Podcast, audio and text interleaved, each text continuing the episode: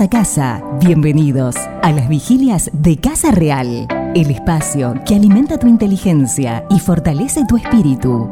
Enfócate, concéntrate y disfruta del siguiente tiempo, porque quedarse despiertos vale la pena.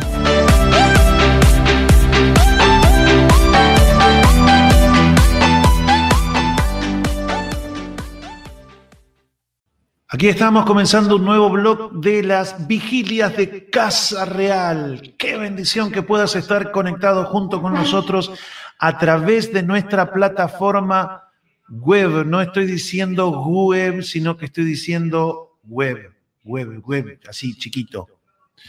Así que voy a bajar el monitor ahora y enseguida vamos a estar compartiendo ya con Gustavo, que está en las Islas Canarias. Eh, no sé si estás ahí, Gustavo. Sí, sí, tiene que estar, tiene que estar, tiene que estar. Ahí está, va a llegar. Está llegando, ahí viene. Eh, les decía que todos aquellos que quieran y deseen pueden conectarse con nosotros a través del 598-979-36937, que es nuestro WhatsApp, así como también por el 0598 92366-700, que es nuestro Telegram. Envíenos sus mensajes, sus comentarios y por supuesto no debemos olvidarnos del chat de todos aquellos que están en vivo en la plataforma de YouTube. También saludamos para los que están en Spotify y otras plataformas de podcast.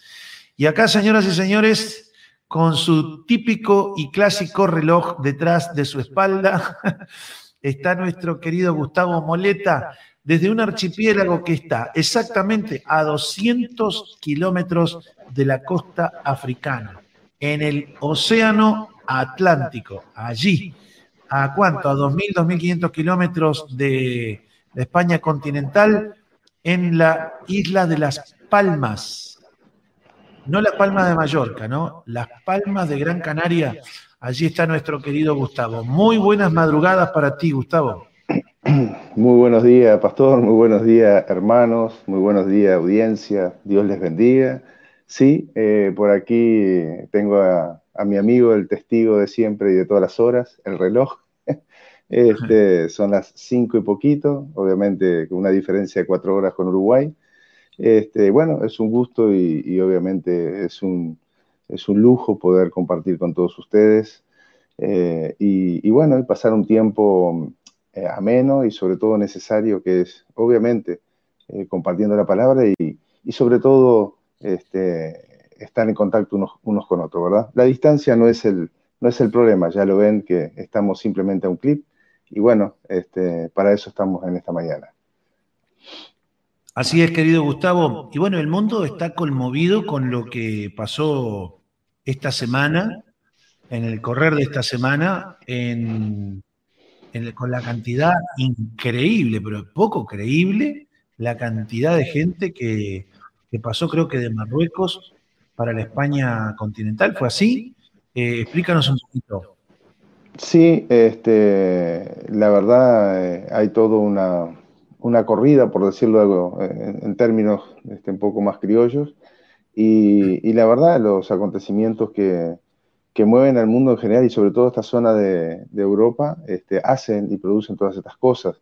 Este, y, obviamente que eh, hasta hace poco estábamos hablando sobre justamente el sur aquí de la isla, este, de muchos, muchas pateras, ¿no? muchas embarcaciones muy frágiles y, muy caseras, por decirlo así, que venían con, con todo tipo de, inmigrantes y sobre todo de, de, las costas allí africanas y, de origen de, Marruecos mismo, ¿verdad? Y este, no, no, cesa de alguna otra manera y en una o de una u otra forma, si se quiere también, de que esto, eh, la verdad, el, como es el gobierno canario, se vio desbordado en un momento y la Cruz Roja obviamente, eh, bueno, también, ¿no? y, y ya hablando pronto y claro, este, no se sabía qué hacer, porque claro, este, hay gente que viene totalmente desprotegida, este, expuesto a, todo tipo de, peligros y la misma muerte, porque no estamos hablando de un resfriado como peligro, sino en el caso de las pateras, de, perder la vida, y vaya que muchos la han perdido, este, y son almas que, obviamente vienen de, países sumamente complicados políticamente y sobre todo económicamente, ¿no? Este, Pero claro, es mucho más profundo que esto, ¿no? Este, pero esto habla de el gran problema de fondo, que es eh, la gente teme, la gente no tiene seguridad, y obviamente los gobiernos no están este, gobernando para, para, el pueblo, como decimos comúnmente, ¿no? Este, sí, podríamos citar algún dicho de alguno de nuestros próceres, ¿no? Pero en definitiva, este, sí, es así, pastor. Este, un poco a grandes rasgos, ¿no?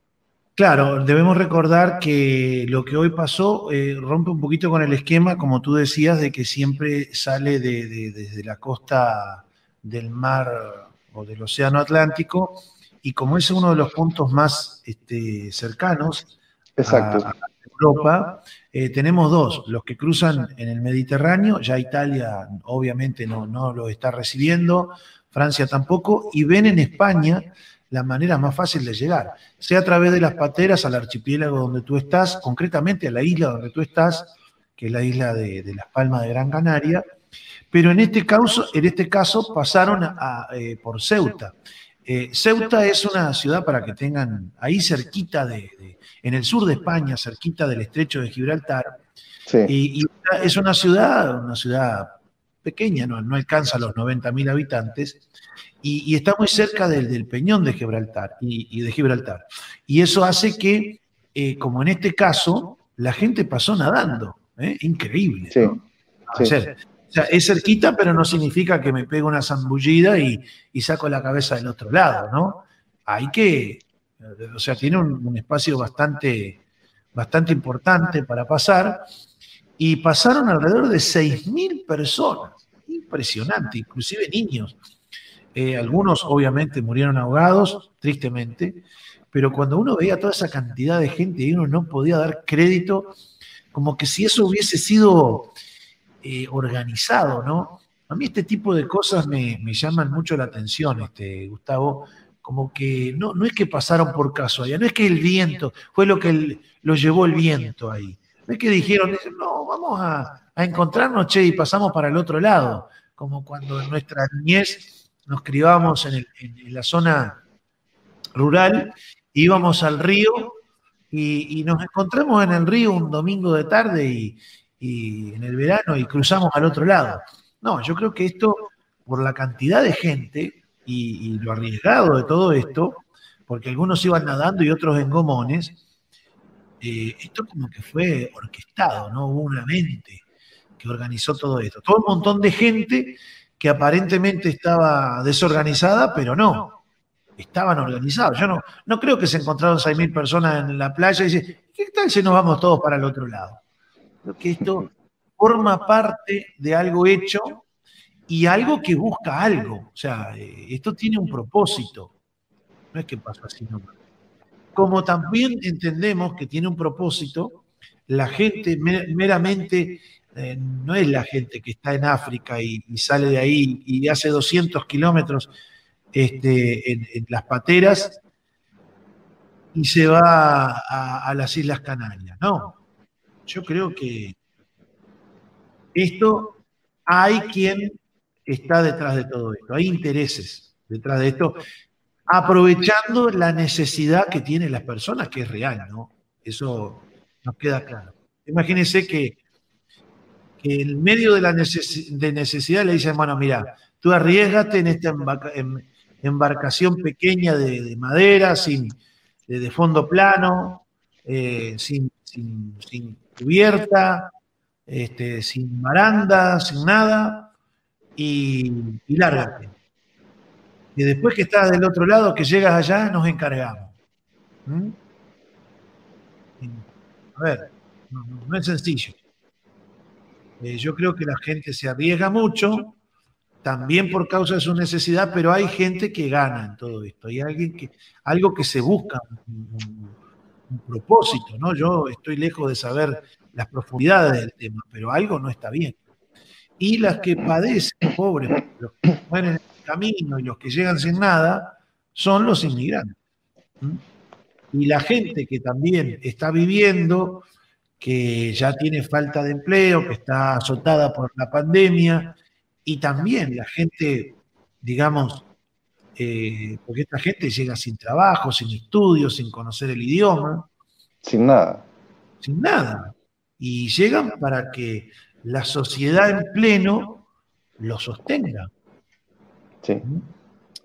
Entonces, es, eh, ¿quién, ¿quién puede salir ganando? ¿Por qué se permite? ¿Y quién puede salir ganando en todo esto? No sé, son cosas que se nos ocurren, pero no nos deja de doler la situación, porque hay vidas por medio, hay niños y hay gente que padece realmente, ¿no? Sí, sin duda, cuando tú decías, Pastor, este, la forma ahora que está, porque cambian los medios, lamentablemente, pero no cambia la situación de fondo, ¿verdad?, que viven las, las personas, ¿no? Eh, me recordaba un poco a una estampida, este, quien ha visto películas y algunos que ya somos medios viejos, de, del lejano oeste, las estampidas de, ganado, eh, ellos este, arrancan en un momento y, se llevan todo a su paso y, se matan entre ellos a veces. Y, tristemente da un poco esa sensación desde el punto de vista de que, como decías tú, eh, ahí es, este, es cruzar y, y, nadie lo programó, a ver, como algo, es decir, deportivo. Sin duda hay intereses, sin duda, este, con las miserias de la humanidad, alguien gana, tristemente, ¿no?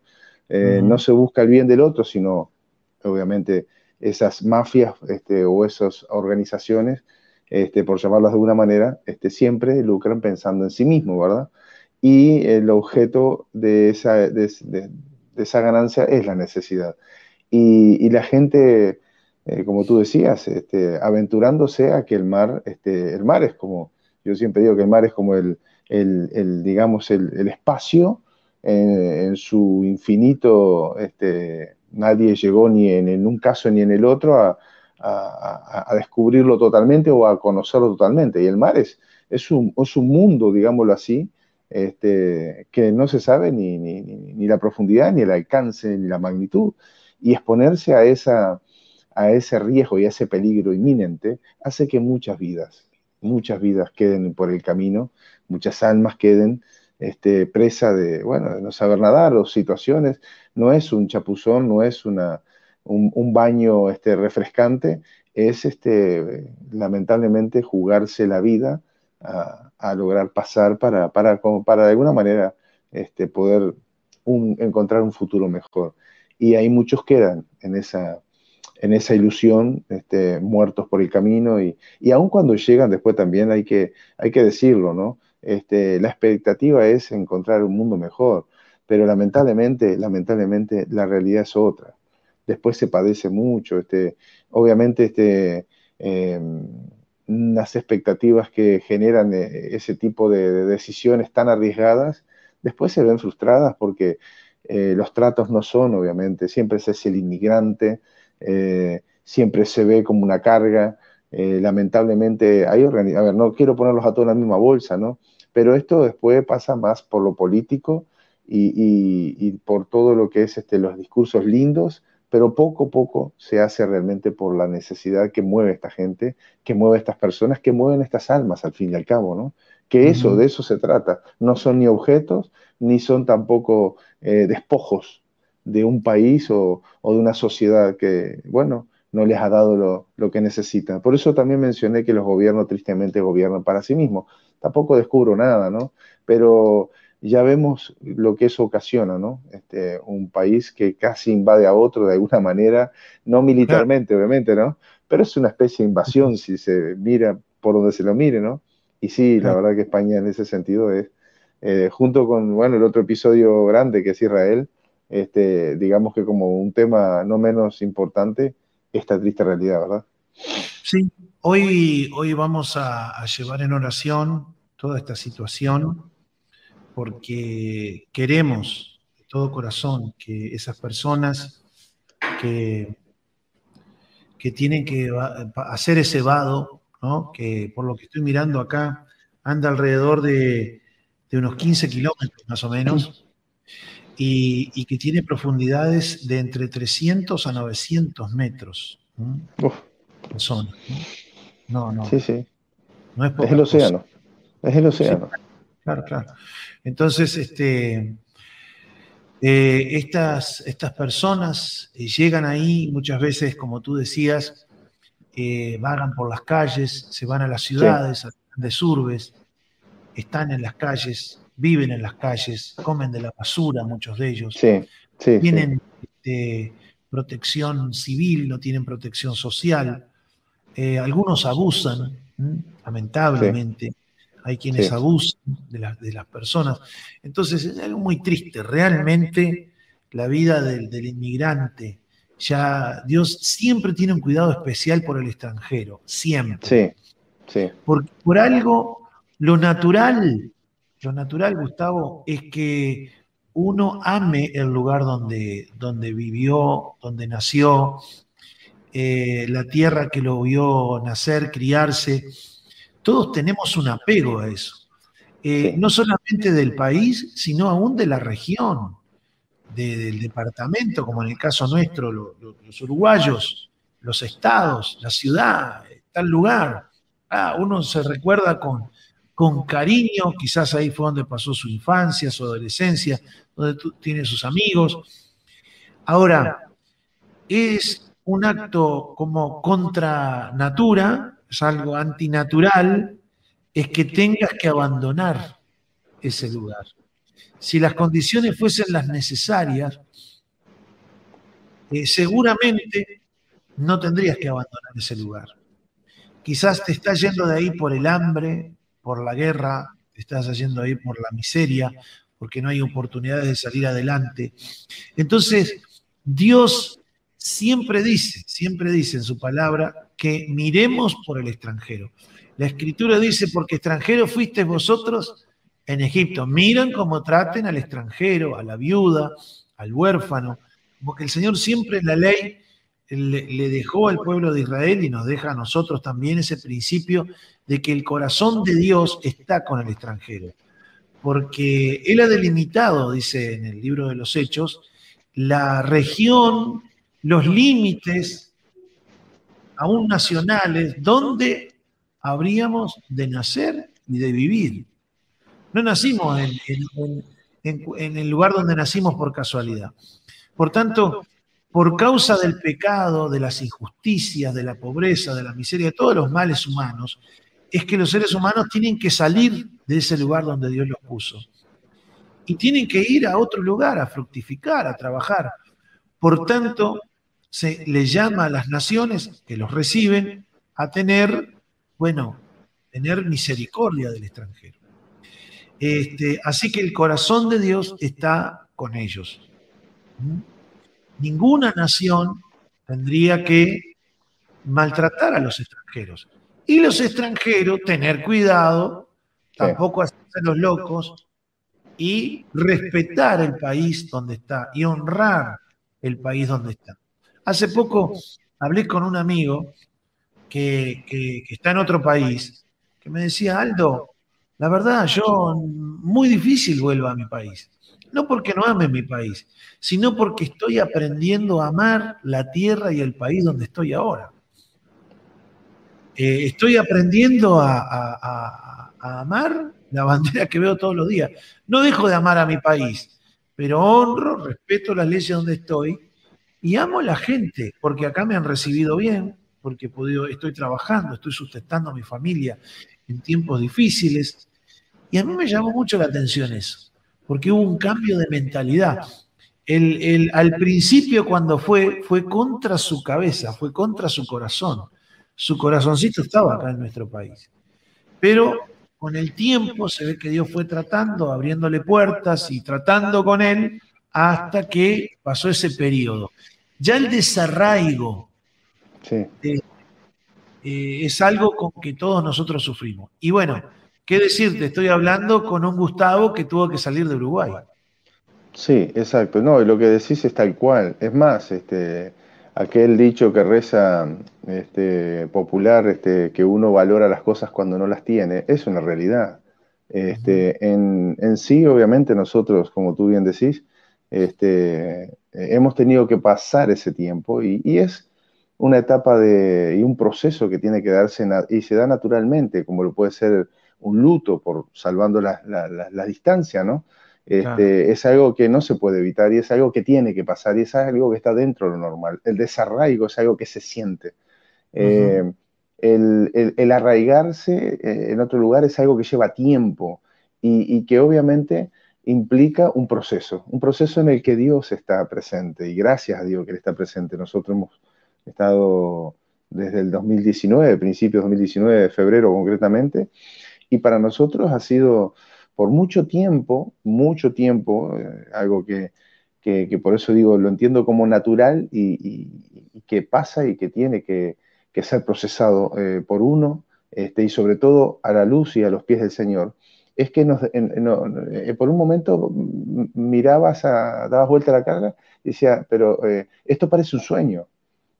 Parece que estoy aquí, pero en definitiva y es esa realidad de lo que implica desarraigarse de una zona que naturalmente, como bien decís tú, Dios, Dios nos puso, y volver a arraigar. Y una de las cosas que eh, oraba y, me doy cuenta que el proceso de alguna manera ya está en otra etapa, porque una de las cosas que más le pedía al Señor es, yo quiero aprender a amar esta tierra y quiero aprender a amar a esta gente, que no son diferentes a nosotros. Ver, después que estás aquí y, miras para adentro y ves la interna, eh, ves que el ser humano es ser humano en, el, en la parte del mundo que esté.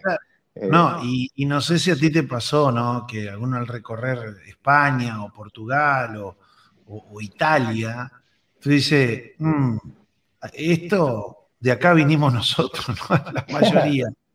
Eh, Mis abuelos eran italianos. Claro, eh, uno está ahí, ve la cultura, las formas. Hay cosas que son comunes a la raza humana, estamos de acuerdo. Sí, sí, sí. Pero la, sociedad sajona, por ejemplo, y tiene otra cabeza, tiene otro sentido de convivencia social. vas, vas a las partes este, más antiguas de los cascos de la ciudad, como Lisboa, Madrid, este, y, yo me acuerdo el, sur de España, ¿no? Hace, hace, unos días me estaba acordando con unos amigos, con un amigo que estuvo en Jerez de la Frontera, viste que ahí en el sur hay de la frontera lo que pida, ¿no? Este, mar de la frontera y río de la frontera. Hay Jerez de la frontera, que es una ciudad relativamente pequeña, un centro vitivinicultor, donde hay este, muchas bodegas. Eh, y hacíamos mención justamente de una bodega que hay ahí, que tiene 12 enormes este, recipientes, tipo esos barriles de madera viejo, donde añejan el vino, que tienen los nombres de los doce apóstoles. Va, hay doce, pero hay uno que tiene el nombre de Judas, obviamente. Y el que tiene el nombre de Judas no tiene vino, tiene vinagre. Iba a decir, debe estar, debe estar vacío mínimo. bueno, ¿a qué viene todo esto? Es que, que uno recorre todas esas ciudades así del sur, las calles angostas, las calles viejas, bien mantenidas, eso sí, vamos a ser sinceros, la mayoría de las ciudades, con buen mantenimiento, limpias, bien pintadas, pero son ciudades de, los años 50, 40, 30, de la España de Franco, ¿no?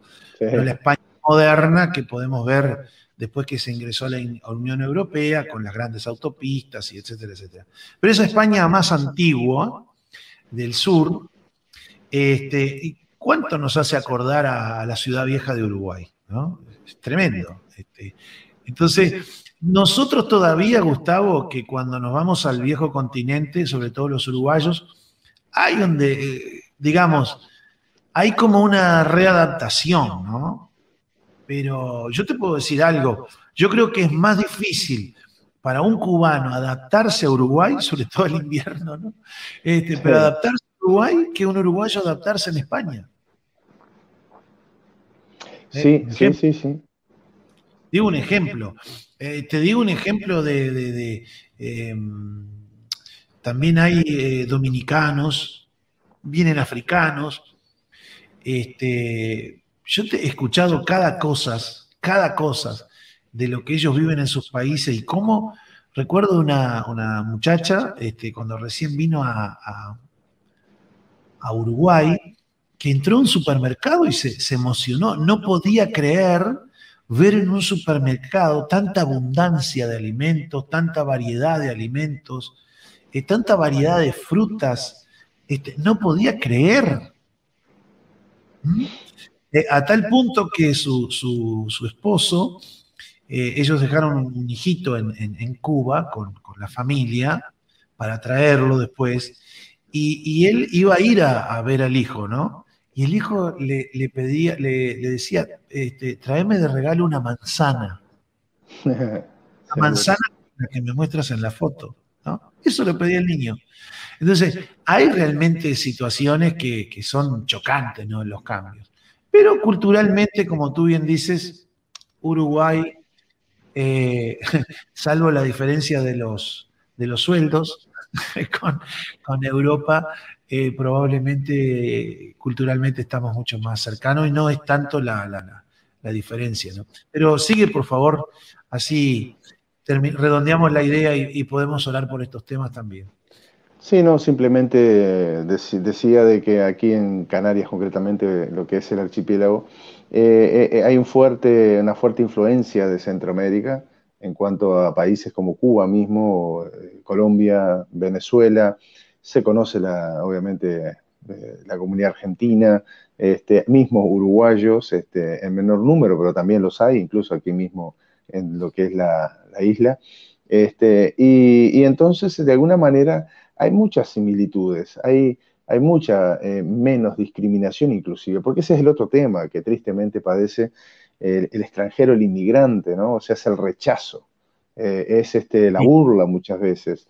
Y gracias a Dios aquí, por lo menos en, esta zona de, que es más hacia las afueras de lo que es España, este, aquí el término para identificar al español europeo es, eh, eres peninsular, o sea, de la península, ¿verdad? Este, y hay marcado, eh, una marcada diferencia, ¿no?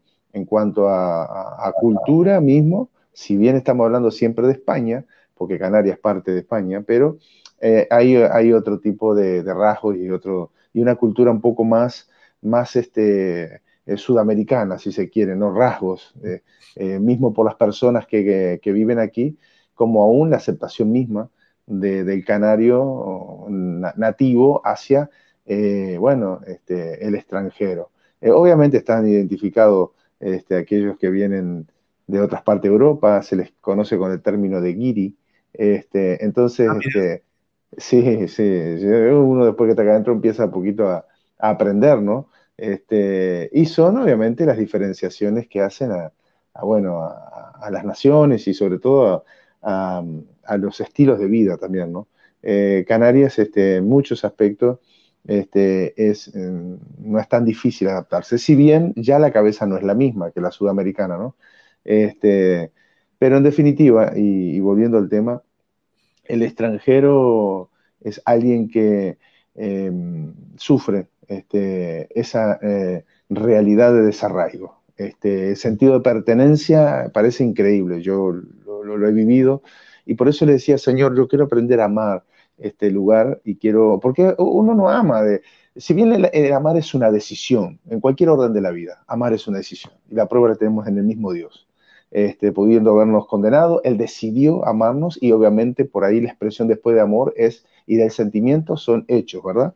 Este, pero amar un lugar este, es algo que no, no, se inventa y si bien se decide, no se logra menos que Dios lo produzca.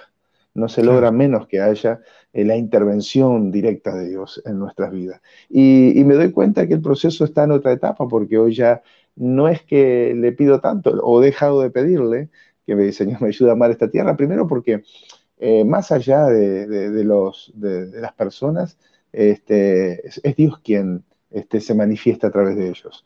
Eh, aún en el peor de los seres humanos, en cualquier parte del mundo que esté o que se, se mueva, no deja de ser una, una obra de Dios. Este, que el, pecado, el pecado desvirtuó lamentablemente y, torció y, contaminó ocasionó todo lo que, lo que sabemos y vemos a nivel del mundo, ¿no? El pecado. Pero en definitiva son almas y eso es el punto, ¿no? En definitiva Dios es el creador, es el que, el que desde, la, desde, desde sus manos lo, le dio vida, ¿no? Entonces, em, yo insisto en esto hasta que uno no vive cosas no las entiende. Este, yo trabajaba allí en Uruguay, este, en la empresa por largos años, este, y tuve compañeros brasileros, brasileños, tuve compañeros venezolanos, este, y cuando iba a determinados supermercados a hacer los arreglos correspondientes, muchas veces conocí dominicanos. Y obviamente eh, siempre tuve una actitud, porque de eso se trata, una actitud, digamos, buena, porque por encima de la nacionalidad hay una, hay una persona. Pero hoy entiendo que, que también hoy, este, de alguna manera, eso ha valido, pienso, ¿no? Eh, desde lo, espiritual también, porque no he tenido un rechazo tampoco hacia mi persona en, lo que es lo general como extranjero. Y yo creo que eso es algo que viene obviamente y que debemos eh, potenciar de parte de Dios a nuestra propia vida como cristianos. Este, el ser un, buen ciudadano es una manifestación de ser un buen cristiano. Y, el tratar bien a, la gente desvalida y a la gente que, no tiene esa, esa eh, bueno, esa, eh, esa autorrealización hasta que se adapta al lugar, este, es necesario tenerla presente. Y como decías tú, orar por ello y Em, actuar en consecuencia, este, es lo que Dios nos manda. Así es, así es, así es, Gustavo. Eh, por último, eh, cuéntanos un poquito cómo está viviendo también en tu zona el reabrirse.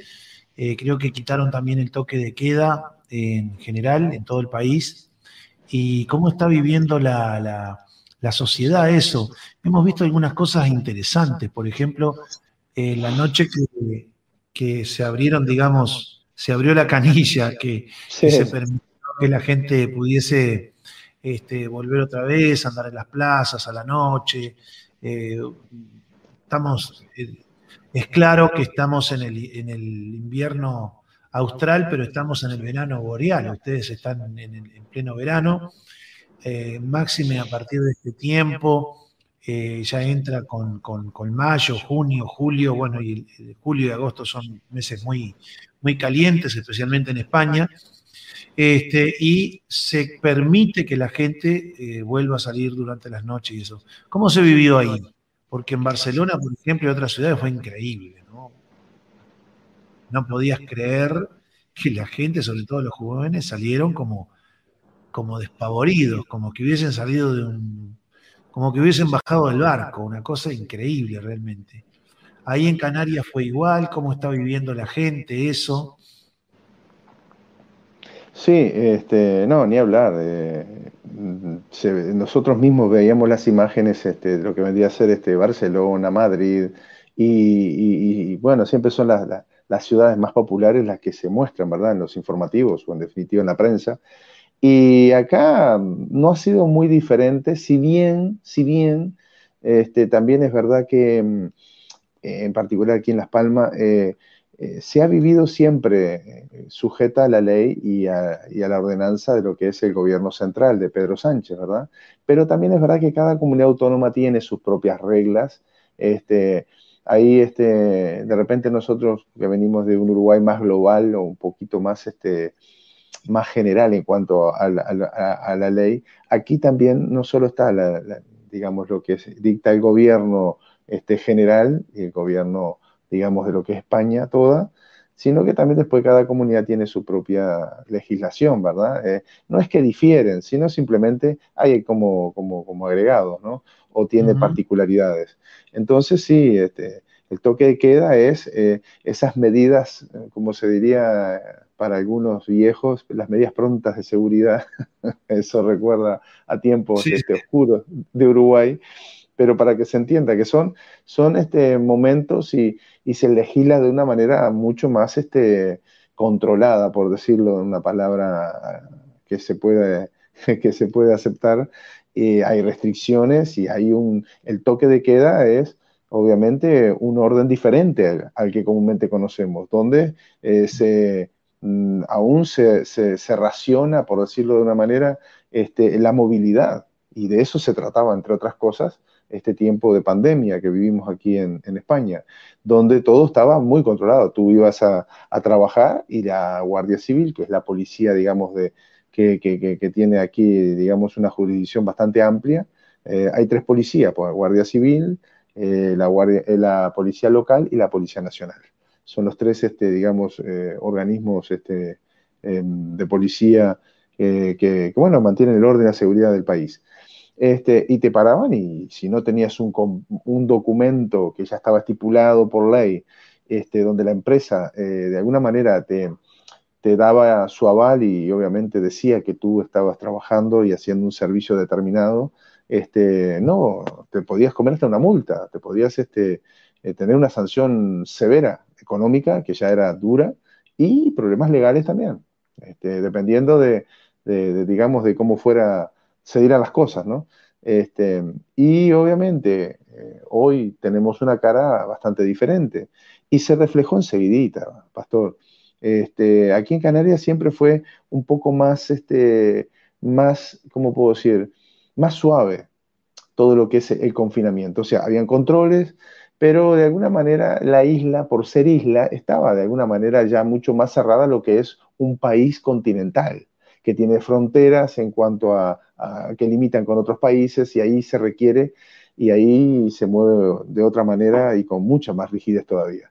Aquí siempre tuvimos que tener la mascarilla, siempre tuvimos que tener una documentación para por si te paraban.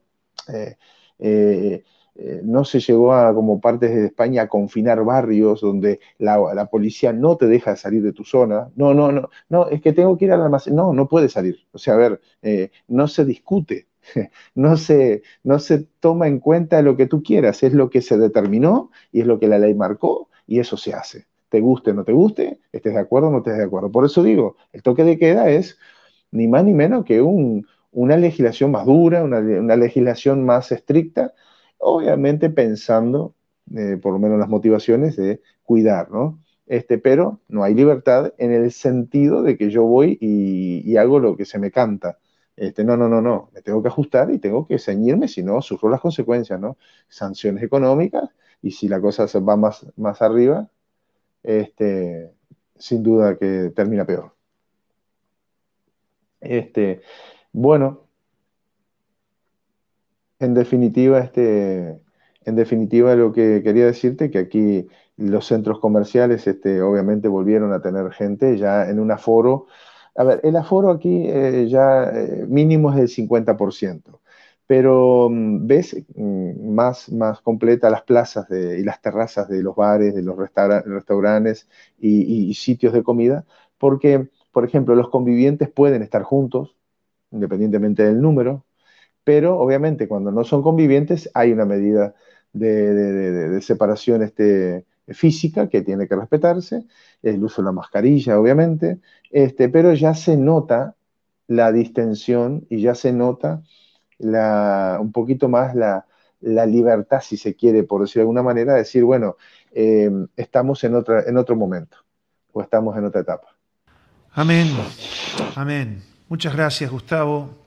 Gracias a Dios por todo. Gracias a Dios por, por este tiempo de oración. Nosotros nos despedimos de la audiencia, nos despedimos de la gente que nos está escuchando a través de los podcasts. Así que les esperamos en próximos eventos que ustedes pueden escuchar en las propias plataformas que siempre les mencionamos. Y no se olviden que nos pueden escribir a través del WhatsApp y a través de Telegram. A través de WhatsApp 097 936 937 para los que están en Uruguay 598-97-936-937, como aparece en pantalla para los que miran en la plataforma de YouTube. Y eh, también Telegram, 598-92-366-700. Tanto uruguayos como extranjeros, si ponen 598-92-366-700, segurísimo que van a tener respuesta ahí en nuestro Telegram. Les enviamos un gran abrazo a todos. Gracias Gustavo, gracias Ezequiel Gracias a todo el equipo técnico que ha estado sacando esto adelante. Que Dios les bendiga a todos. Nos volvemos a reencontrar en una semana aquí, en este canal.